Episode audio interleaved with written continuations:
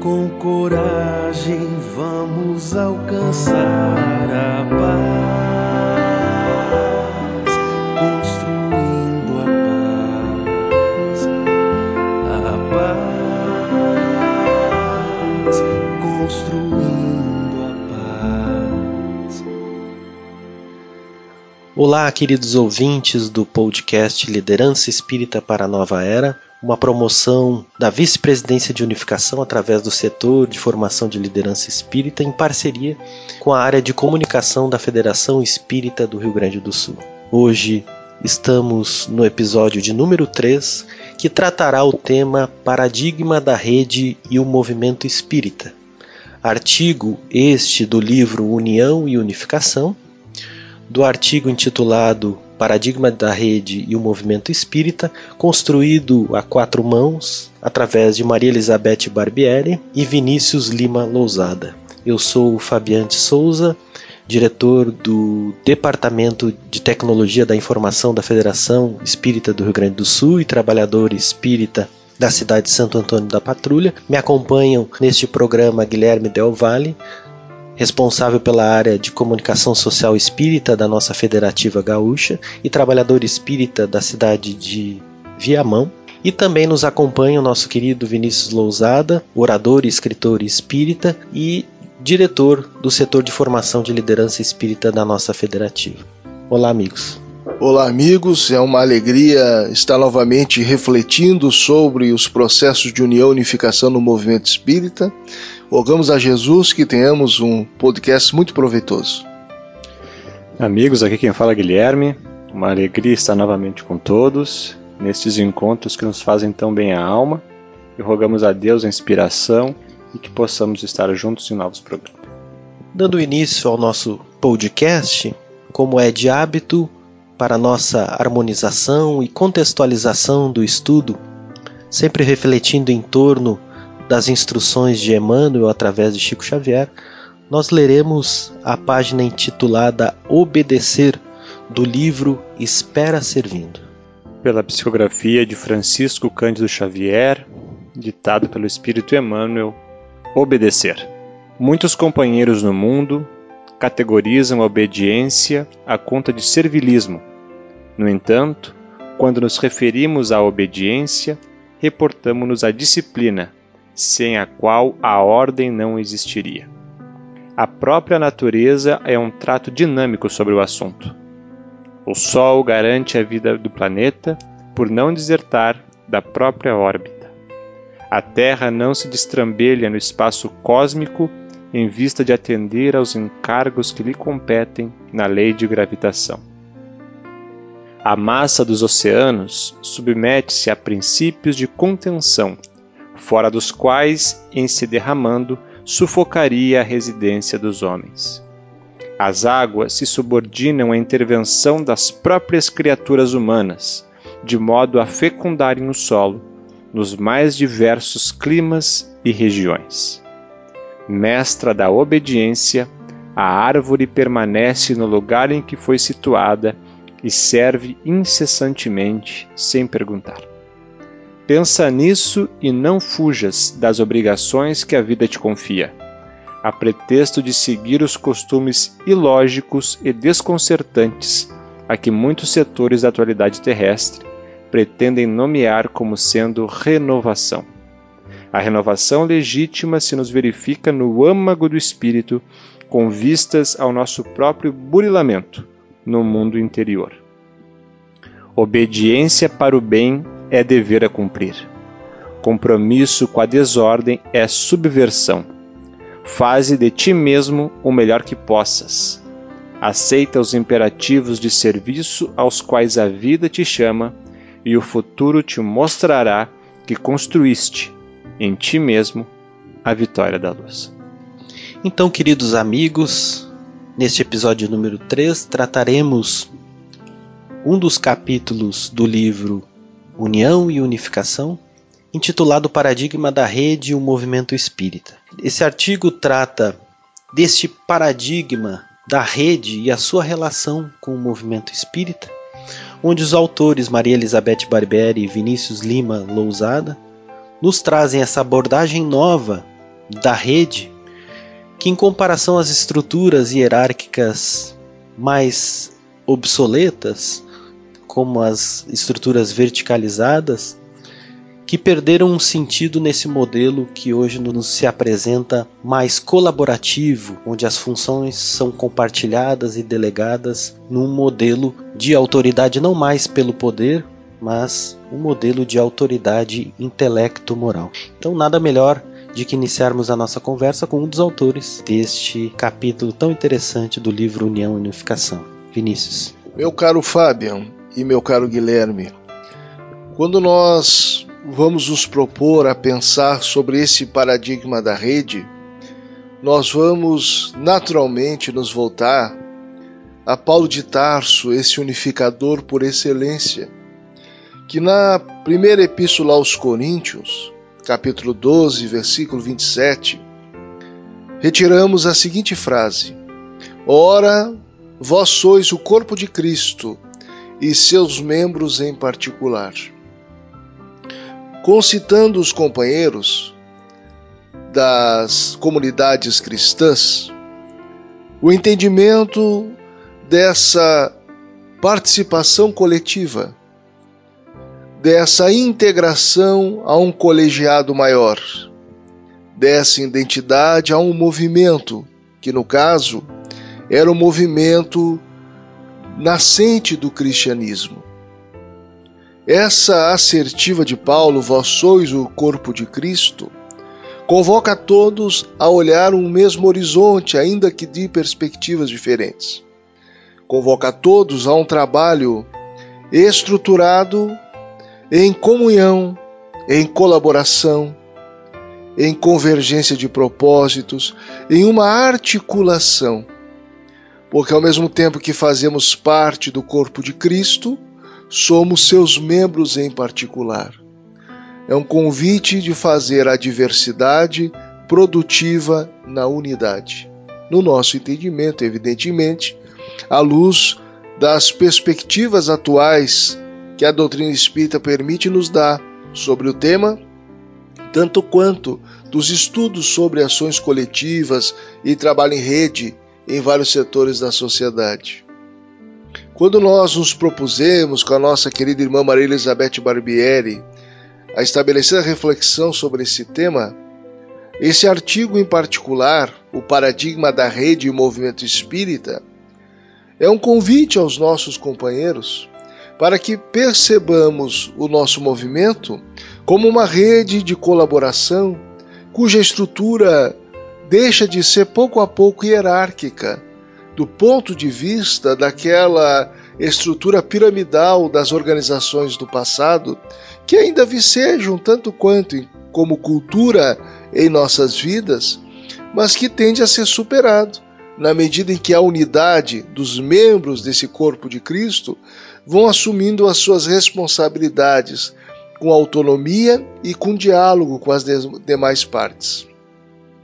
Nós precisamos, portanto, começar a estabelecer para nós outros um olhar diferenciado do movimento espírita como organização social formada por outras entidades, por outras instituições, por vários indivíduos que têm por propósito comum divulgar o espiritismo e superar em nosso orbe a cultura materialista estabelecida até então, que inclusive tem invadido o seio das religiões trazendo à criatura humana esse horizonte de percepção da sua natureza espiritual e do objetivo maior da sua vida na Terra. Mas para que cumpramos bem esse propósito que traz no seu bojo despertar os valores verdadeiros do Evangelho, reviver o Evangelho, nos parece fundamental que nos enxerguemos então como essa constelação de valores que, convergindo em propósito, podem trabalhar coletivamente por esse ideal, fazendo com que brilhe a luz do Evangelho à criatura humana.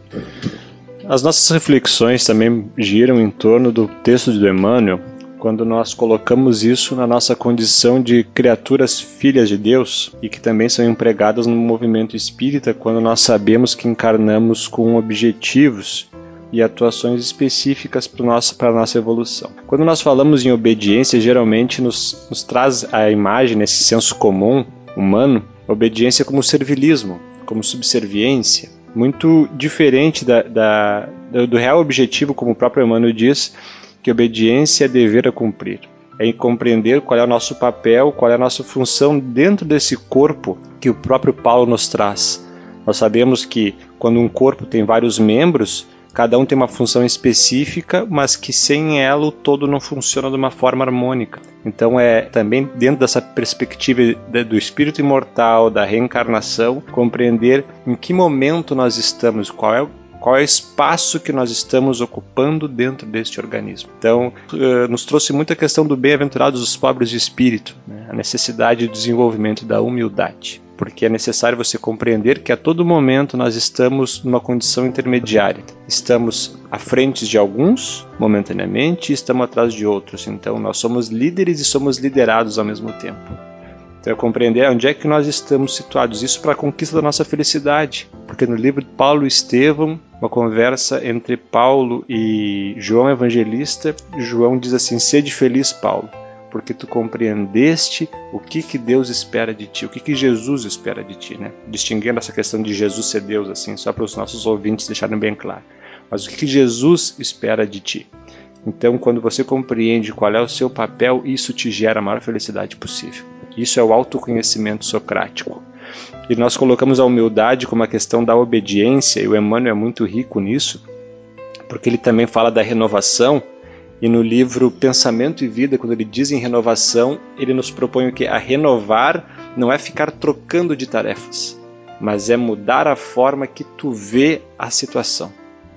Então é, é aquele processo do caleidoscópio, né? Vai girando a ótica do espírito imortal para você ver novos ângulos diante daquela situação. Isso é renovar. Claro que às vezes é necessário sim você mudar de função.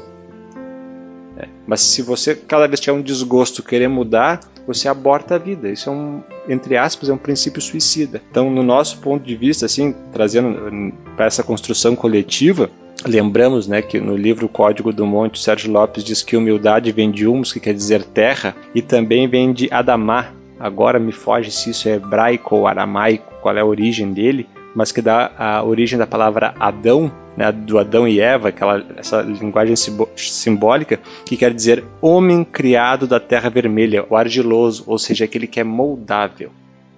Então nós temos que nos colocar na condição de compreender que nós somos filhos do Altíssimo, estamos num processo evolutivo e nós estamos nos moldando. Então, sem sair dessa rigidez do orgulho e do egoísmo e compreender sim a nossa condição de filhos de Deus dentro de um papel a cumprir. E além de uma postura de humildade, aceitar esse ordenamento, essa obediência, essa disciplina a qual Emmanuel se refere, é também uma atitude inteligente, essa da nossa associação à rede, porque ao trabalhador desavisado, pode parecer mais fácil estar trabalhando de maneira autônoma, isolada, porque isso lhe dá uma sensação inicial de mais autonomia, de mais fluidez, a partir do momento que ele vai se lançando das ações sem nenhum tipo de subordinação, sem nenhuma necessidade de autorização ou julgamento, e ele vai tomando essas ações. Mas a experiência, que é o que forma o trabalhador espírita, com o tempo vai ensinando a nós que esse processo do isolamento é mais penoso. É enfermo, né? É enfermo é penoso e não é inteligente, porque estar associado à rede, vinculado à rede, nos possibilita acessar inúmeros recursos, novos corações, inteligências, pontos de vista novos nesse caleidoscópio, que no dia a dia dá um suporte ao trabalhador e à casa espírita infinitamente maior do que se ele estivesse trabalhando de maneira isolada a si mesmo e ao seu grupo de trabalho. Mas o que eu gostaria de trazer está lá no capítulo 6 do Livro dos Espíritos, A Vida Espírita, que trata da vida espírita, e também no item 6 desse capítulo, Relações Além Túmulo, Kardec vai perguntar aos espíritos o seguinte: as diferentes ordens de espíritos estabelece, estabelecem entre elas uma hierarquia de poderes. Olha só, como lá no livro dos Espíritos, Kardec já questiona acerca da rede, dessa, desse ordenamento para o movimento. E há entre eles subordinação e autoridade? E aí os espíritos respondem: sim, muito grande. Os espíritos têm uns sobre os outros a autoridade relativa à sua superioridade. E olha só, isso aqui é muito interessante. E a exercem por meio de uma ascendência moral irresistível. Então notem, isso está muito alinhado com o paradigma de rede, nessa estrutura não mais vertical, né, aquela estrutura piramidal, né, um modelo que a gente conhece bem né, no contexto militar, onde é uma relação de poder pela autoridade ou pela força se estabelece, Aqui no paradigma de, de rede, as hierarquias e ordenamentos se estabelecem né, e as relações de subordinação se dão pela autoridade, igualmente, mas pela autoridade moral e intelectual. Esse comentário que vocês trouxeram a respeito da obediência, da humildade e da estruturação das relações entre os espíritos, cuja hierarquia se estabelece com base na autoridade moral, me remeteu ao capítulo 9 do Evangelho segundo o Espiritismo, Bem-aventurados os que são brandos e pacíficos. E nesse capítulo, o Espírito Lázaro traz uma comunicação, no item 8, chamada obediência e resignação. E o benfeitor define a obediência como o consentimento da razão dizia o nosso Fabian, que é uma questão de inteligência, a aderência às finalidades de uma coletividade, como no caso do movimento espírita. Esforçar-se os indivíduos e as instituições para convergir para um propósito maior. E lembrava aqui o nosso querido Guilherme sobre esse processo da humildade, essa ação de constituição de uma percepção clara do meu papel na coletividade, no conjunto.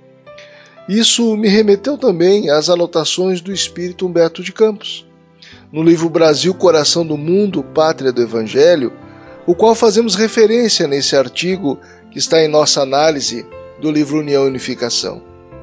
Diz o benfeitor que o trabalho, portanto, é de ordem impessoal e comum. Ou seja, cá entre nós, realizado em equipe, sem primazia de um grupo ou de um indivíduo sobre outros, sem, portanto, mera subordinação. Há o que? Diretrizes que nós perseguimos. Há condução que centraliza a perspectiva de fazer convergir os esforços nos propósitos em comum. Não se trata de centralização, se trata sim de união, onde alguém precisa dar o tom para que os demais correspondamos às necessidades de trabalho.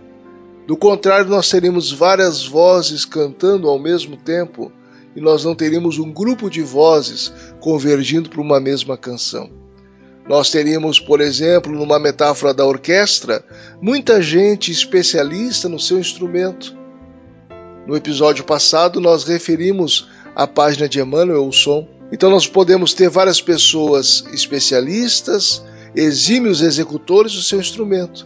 Mas se os instrumentos não forem orientados pelo seu trabalho dos musicistas às diretrizes trazidas ou apresentadas, representadas na figura do maestro, nós não teremos a apresentação adequada de uma bela orquestra nós teremos um conjunto de sons, uma poluição sonora. Então aqui o benfeitor nos recorda dessa característica marcante, profundamente evangelizadora do trabalho no movimento espírita, dentro da perspectiva da espiritualidade maior, a impessoalidade, o exercício de superação de qualquer traço de personalismo e o propósito em comum. Isso demanda que nos pautemos em ações solidárias, cooperativas e norteadas pela mais profunda fraternidade cristã. Ser solidário Pressupõe esse olhar carinhoso, atencioso em relação ao outro, solidarizar-se, colocar-se à disposição às necessidades desse outro, não pensar somente em mim próprio, não somente pensar nas minhas próprias demandas, eu, a minha casa, o meu grupo, o que denota uma postura de apego, que é uma imperfeição. E também a necessidade de aprendermos a cooperar, operar junto, afinar os instrumentos para tocar a mesma música, sem perder as características do nosso instrumento, da nossa identidade como musicista, ou seja, como trabalhador do Evangelho. E fraternidade, que é nos olharmos de fato como irmãos. Fraternidade cristã, orientada sob a ética do Cristo. Porque sem cristianismo, é bom falarmos sempre isso, a despeito de todas as contribuições teóricas do mundo que buscamos para aprimorar os processos do nosso movimento, que estão relacionadas com as diretrizes da vida maior, sem cristianismo, nós não teremos espiritismo, tal qual foi nos entregue por Allan Kardec. Interessante tu nos trazer a figura de Kardec, Vinícius, pois ele, na Revista Espírita do ano de 1869, em uma resposta a um abade, né, vai nos dizer que as consequências do espiritismo são todas em torno do cristianismo, né? Interessante. E é o próprio Kardec nessa mesma revista do ano de 69, 1869, vai dar publicidade na revista Espírita a uma carta endereçada à Sociedade Parisiense de Estudos Espíritas, onde ele ali comunica o seu afastamento das atividades administrativas e diretivas da casa em função dos seus trabalhos, mas ele sinaliza naquele momento que aquela que aquele afastamento, que aquela atitude também visava desconectá-lo, a sua figura pessoal, a persona de Allan Kardec, com a sociedade espírita e o movimento espírita.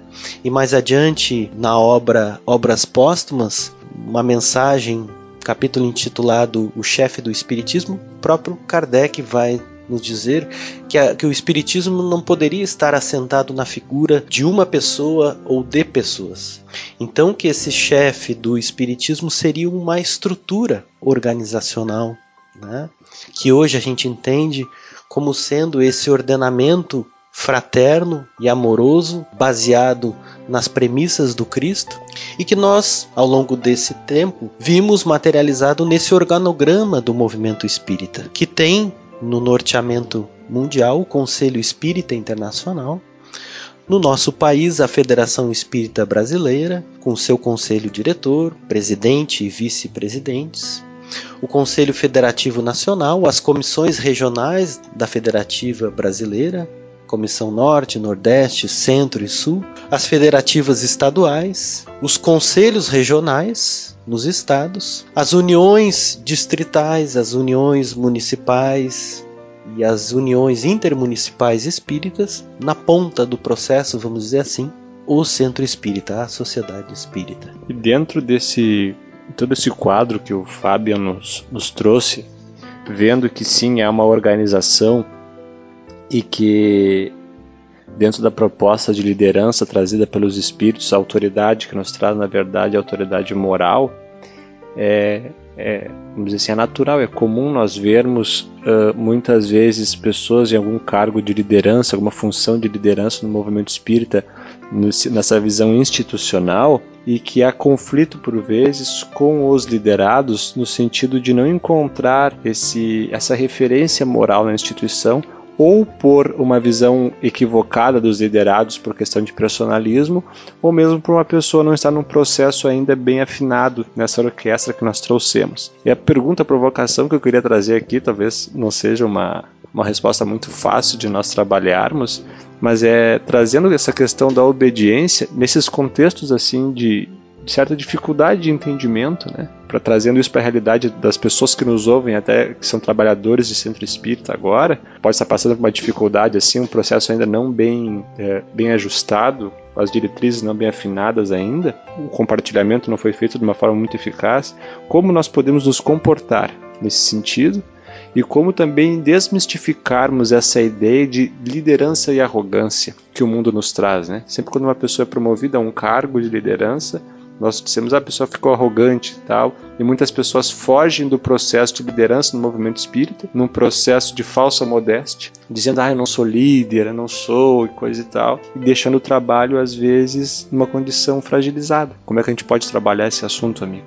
Primeiro, nós precisamos ter clareza do que é a humildade. A humildade é uma virtude a ser construída necessária ao coração do líder, como as demais virtudes. É o reconhecimento do seu exato lugar. O indivíduo se percebe nem mais do que é, nem menos do que é. Nem a falsa modéstia, nem a tola arrogância, essa visão de que leva o indivíduo a imaginar que tudo pode, que tudo faz, sem depender de ninguém. O que seria a vaidade, o orgulho, né? a tradução do orgulho, a antítese da humildade. Constituir a humildade como virtude demanda exercício. O bom exercício para a humildade é a obediência. É bom lembrar que em processos de trabalho coletivo no movimento espírita, Obediência não se refere aqui à obediência a uma pessoa, ao meu companheiro de trabalho que ora está como líder. Obediência ao programa de trabalho estabelecido, o que é bem diferente. Já que o nosso trabalho é impessoal ou deverá ser, não há obediência a esse ou aquele, mas aquilo que nós nos propomos realizar nos nossos planos de ação, uma obediência à missão da nossa instituição, a visão estruturada na nossa instituição, compartilhada pelos nossos pares, fugindo daquela ideia de voos solitários, ou como se utilizava popularmente a postura da estrela solitária, a pessoa que quer brilhar sozinha. Quando nós lembramos muito bem de João, referindo-se ao Cristo, que é, dizendo que era preciso que ele se apagasse para que Cristo aparecesse. Nós precisamos fazer esse processo na nossa intimidade. Me parece, do ponto de vista da nossa experiência, que obediência a um programa de trabalho, além de ser um ótimo remédio ao personalismo, nos ensina essa relação também abordada em O Evangelho segundo o Espiritismo, quando nos fala dos inferiores e superiores, que nós precisamos saber liderar com humildade. Mas sabe liderar com humildade quem, enquanto liderado, obedece às diretrizes estabelecidas coletivamente e compartilhadas, com um senso de responsabilidade, com uma perspectiva de abnegação da própria personalidade. Abrir mão desse eu que grita tão alto não é abrir mão da individualidade, mas é abrir mão de qualquer ânsia de imposição da própria personalidade aos demais é aquela pessoa que diz assim: eu trabalho assim, o meu jeito é esse, se quiserem, é assim que eu posso contribuir, sem olhar as necessidades da coletividade, do grupo de trabalho, das pessoas que são atendidas pela casa espírita ou que sofrem o efeito benéfico de determinado projeto ou ação de trabalho no movimento espírita. Então nós temos que colocar a causa acima da casa e acima dos nossos olhares limitados, aprisionados à nossa própria perspectiva. Aliás, a humildade anda de mãos dadas com a fraternidade, porque a fraternidade é que faz com que eu coloque limites ao exercício da minha liberdade. Sem fraternidade não há liberdade responsável no trabalho do movimento espírita. Eu não posso fazer o que me dá na telha, o que eu acordei um dia com vontade, porque eu tendo a vulnerabilizar os processos de trabalho. Se um dia eu acordo e diz, olha, na nossa casa agora eu quero fazer esse trabalho que nós estamos acostumados a fazer, desse jeito, acordei assim hoje. Imagine se todo mundo fizer isso. Nós vamos desagregando a coletividade que estamos matriculados. Que, aliás, Dr. Bezerra de Menezes, em uma bela mensagem, um dia advertiu: a casa dividida rui. Então, se nós nos impormos e quisermos inclusive constituir-nos enquanto lideranças, sem qualquer obediência aos programas de trabalho, nós estaremos prestando desserviço à doutrina espírita, produzindo conflitos que não precisariam estar presentes em nossas instituições. E mais ainda, perdendo muitas vezes o foco do nosso programa reencarnatório. Porque o nosso trabalho nas instituições espíritas não é simplesmente uma ação de atendimento burocrático a meia dúzia de deveres por alguns dias da semana. É um processo redentor que nós solicitamos na vida maior antes de renascermos, constituindo esse trabalho como elemento importante do nosso programa reencarnatório, em torno do qual nós devemos orbitar. Nos afastando dele, nós podemos, inclusive, atrasar-nos a senda do progresso, estacionarmos, ou melhor, até falirmos em nosso programa reencarnatório. Não se trata aqui de nenhum alerta ameaçador, se trata de uma conversa de coração para coração entre trabalhadores do Evangelho restaurado no Espiritismo, de que nós temos uma série de programas estabelecidos individualmente das nossas reencarnações que convergem com esse trabalho na série espírita. Apartarmos-nos dele pode nos custar, sim, o reagendamento de propósitos em outras vidas, em circunstâncias não tão favoráveis como as que nós encontramos hoje, por conta de malbaratarmos as oportunidades que a providência divina nos concedeu.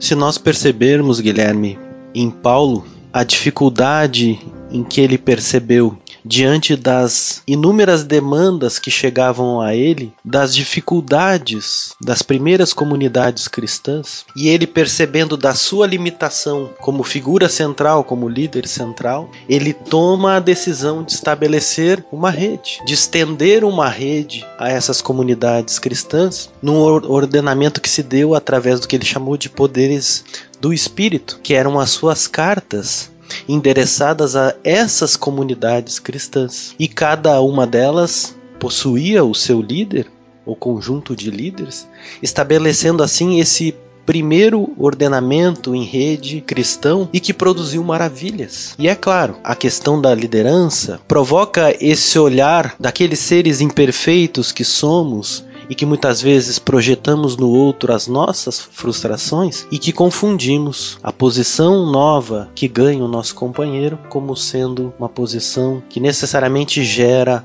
uma arrogância. Esse olhar é nosso, é da nossa incompletude, fazendo essa projeção psicológica daquilo de arrogante que ainda existe dentro de nós. Seguindo no capítulo, nós temos elencados os princípios norteadores da saúde organizacional desta rede ao qual o movimento espírita se estrutura nos seus movimentos de união e de unificação. Vou ler aqui rapidamente para que a gente possa trabalhar em cima deles. O primeiro deles, a autonomia, a união fraternal o dinamismo, estruturas flexíveis, a liberdade, a vontade preservada, a confiança recíproca, a colaboração mútua, a co-responsabilidade e finalizando a sustentabilidade desta rede, deste movimento. Qual a opinião de vocês sobre esses princípios sustentadores e mantenedores da saúde das nossas organizações? Muito bem. Nós temos aqui, nos princípios da organização do trabalho em rede, diretrizes para que, como unidades independentes, e interdependentes, as instituições e os indivíduos vinculados ao movimento espírita possamos atender o nosso propósito maior, de difundir o Consolador a vários corações e libertar a criatura humana da concepção materialista da existência que reduz as suas possibilidades criativas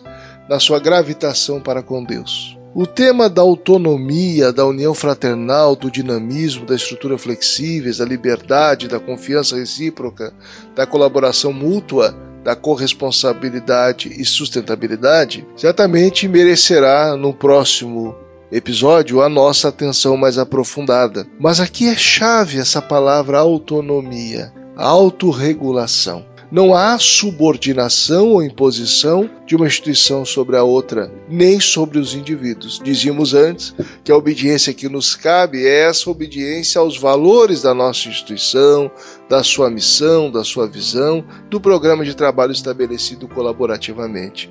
A autonomia não é isenção de corresponsabilidade, que é um outro item que aparece como elemento do trabalho em rede. A autonomia caminha ao lado de responsabilidade compartilhada. Eu tenho liberdade de definir as minhas ações para determinados objetivos e projetos, mas não perco de vista a responsabilidade compartilhada para que os nossos objetivos na esfera da minha atuação sejam atendidos na esfera mais ampla. Então eu preciso, enquanto trabalhador da casa espírita, do movimento espírita, ponderar essa ação que eu executo com a minha liberdade. Ela contribui para a assunção da responsabilidade coletiva que levará aos objetivos maiores? Ou simplesmente a minha atuação fragiliza aquilo que é o objetivo maior e fratura esse contrato moral coletivamente estabelecido de trabalhar em conjunto? Nós precisamos nos perguntar para que possamos nortear o nosso trabalho em rede com segurança. Porque alguém poderá objetar: olha, mas o trabalho hierarquicamente estabelecido funciona muito bem.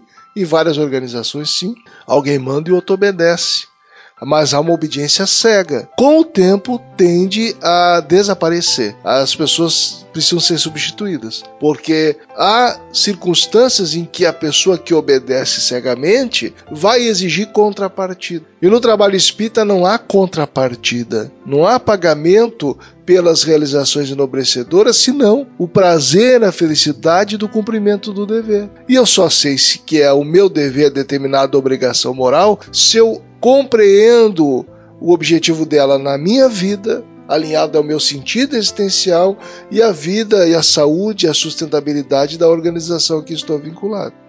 Dentro de todo esse tudo que foi falado até aqui no momento, nós percebemos também, porque uh, trabalhando as questões que nós falamos de virtudes no início, para nossos bons relacionamentos, para o entendimento das nossas tarefas, também nós devemos ampliar, apesar do nosso foco aqui ser diretamente a questão do movimento espírita em si, o funcionamento dele, distinguindo bem o que é espiritismo do movimento espírita. Né? Espiritismo é esse conjunto de leis, de estudos, de aplicação, de vivência da ciência, da filosofia e do aspecto religioso do espiritismo, e o movimento espírita é aquilo que nós fazemos para que o Espiritismo possa ser divulgado, difundido, vivido, enfim. Mas nós também temos que tra trazer aqui, nos, nos parece, a questão da necessidade que nós já vemos trabalhando nos outros encontros nessa linguagem simbólica do diapasão, de afinar os nossos corações, de compreender que essa nossa rede é muito mais ampla do movimento espírita, da necessidade de nós também uh, afinarmos esse sentimento, eh, as nossas ações, pelas demandas que vêm da espiritualidade amiga. A rede é em dois planos da vida, a rede não é num plano unicamente. Então, uh, quando o Fábio trouxe a questão de Paulo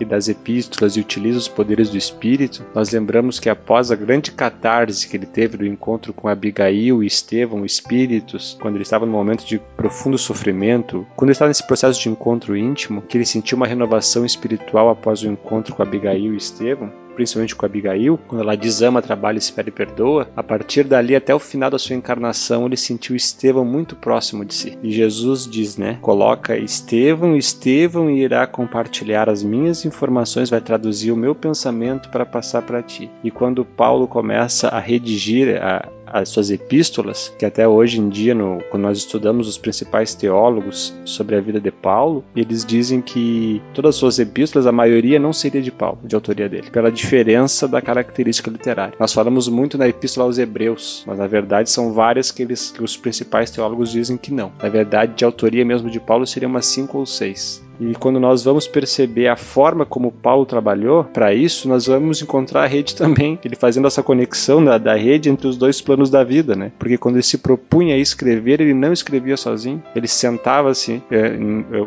os companheiros sentavam em volta dele, como se fosse num círculo, vamos dizer assim, né, em torno. Ele ficava no meio, ele ditava as epístolas de forma oral e os companheiros iam escrevendo. E na obra Paulo Estevam ele diz assim, né? E eu escrevo coletivamente porque se me faltar a inspiração, o Espírito Santo poderá se derramar sobre algum dos nossos companheiros. Então é ter a humildade e reconhecer que ele não é a única chave de contato para que a inspiração da rede também continue a acontecer. Isso é fundamental. Percebemos que o desenho, a arquitetura desta rede é de origem divina e nos veio através dos espíritos, principalmente em mensagens norteadoras ao movimento espírita, pelo espírito de Emmanuel e pelo espírito de Bezerra de Menezes. E essa rede é também uma rede de apoio, uma rede de sustentação, porque eu fico me perguntando naquele trabalhador, naquele centro espírita que trabalha de maneira apartada esta rede, diante de uma dificuldade, de uma dúvida ou no encaminhamento de uma solução, ele terá a amplitude da solução no contexto das mentes, dos corações, dos pensamentos para essa solução do seu núcleo individual. Quando poderia estar acessando não a amplitude completa, porque essa só Deus, mas a amplitude da multiplicidade de olhares que esta rede, se ele estivesse associada, poderia fornecer, né? Em no mínimo 10 níveis, da forma como ela se hum. estrutura, mas colocada, né, as múltiplas consciências, corações e orientações que podiam amparar o centro espírita nas suas demandas, nesse estabelecimento de uma parceria sempre respeitando a autonomia, a liberdade dos pensamentos, sem violentar consciências. Se nós somos o corpo do Cristo, como Paulo nos diz na referência inicial que o Vinícius trouxe, nós não podemos esquecer que somos células, né? E quando uma célula se afasta do corpo, ela morre. Então o trabalho tem que ser de união para que o organismo todo funcione em harmonia. Com certeza, né? E aí é, nos vem o lema né, que nos motiva a nossa federativa, nós somos a Fergs. Né? Hashtag nós somos é, a Fergs. Nós somos a Fergs. Né? A Fergs não é somente aqueles que a representam institucionalmente, mas somos todos os parceiros, os pontos de união desta rede maravilhosa. Então vamos nos encaminhando para o final do nosso episódio de número 3, Paradigma da Rede e o Movimento Espírita, e entrando no momento literário, trazendo hoje a página Canção do Serviço, de autoria do Espírito Maria Dolores, através da psicografia de Chico Xavier, do livro Antologia da Espiritualidade. Ouve, alma irmã, se pretendes realizar uma empresa de amor, não te deites à sombra do pesar, nem te ponhas a ouvir o peito fatigado e sofredor. Para elevar e redimir, varar e edificar, em demanda ao porvir, sempre melhor sorrir que lastimar. Sobre a terra trabalha com teu sonho, como o escultor brunindo a pedra bruta, e nos dias do círculo enfadonho, de amargura, tristeza, cinza e luta, lembra-te sempre disso. Tudo que a vida guarda de belo, grande e bom é a força de bondade inflamada em serviço. Se a calúnia te espia, serve mais dia a dia. Esmera-te esquecer aquilo que te ofende, pois quem ama em verdade, naquilo em que se agrade ou desagrade, tanto mais serve quanto mais compreende. Se a injúria te atrapalha e a incompreensão te humilha, lê a doce cartilha que a natureza escreve maternal da lama ao céu por lei de clemência, o serviço domina, onde o bem vence o mal.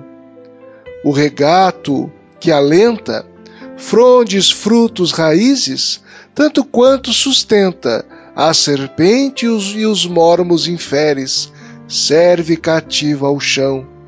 A planta que supre e o martírio da fome, nasce, cresce, trabalha e se consome, torturada e esquecida, sem aguardar qualquer compensação para suster-te a vida. O sol dissipa as trevas sem barulho, dá-se esplendora e sem que a noite o vença, serve triunfante e bom, sem migalha de orgulho, da cúpula anilada acolhedora imensa, às furnas abismais. Se queres atingir a concretização, doe teus mais belos ideais a uma irmã, serve mais. E alcançando a vitória do teu sonho na senda transitória, perceberás então, por mais servir e mais aprimorar-te, que a presença de Deus, onde transites, é serviço brilhando em toda parte para o bem sem limites.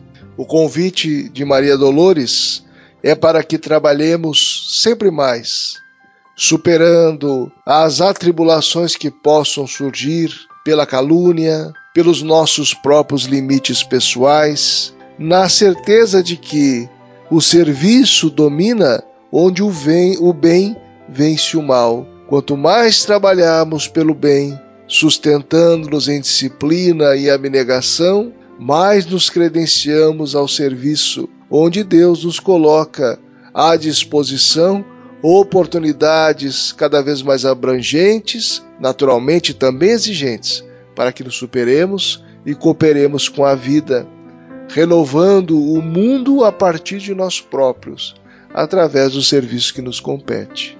Agradecendo assim ao Vinícius, ao Guilherme e principalmente a você, ouvinte deste podcast, que é o motivo principal do nosso esforço de construir esta oportunidade de aprendermos mais sobre esses temas tão interessantes em torno da união, da unificação e da liderança espírita. Que Mestre Jesus possa nos abençoar neste trabalho indispensável aos nossos corações, porque se dá através da escola da vida, nesta rede maravilhosa que se estende diante de nós, nos oferecendo oportunidades infinitas de crescermos nas virtudes do Espírito espírito, mas além disso, de participarmos desta ação maravilhosa de regeneração liderada pelo Mestre Maior, nosso Jesus de Nazaré. Nos ampara hoje e sempre. Se conosco, Mestre querido. Que assim seja. Com coragem vamos alcançar a paz,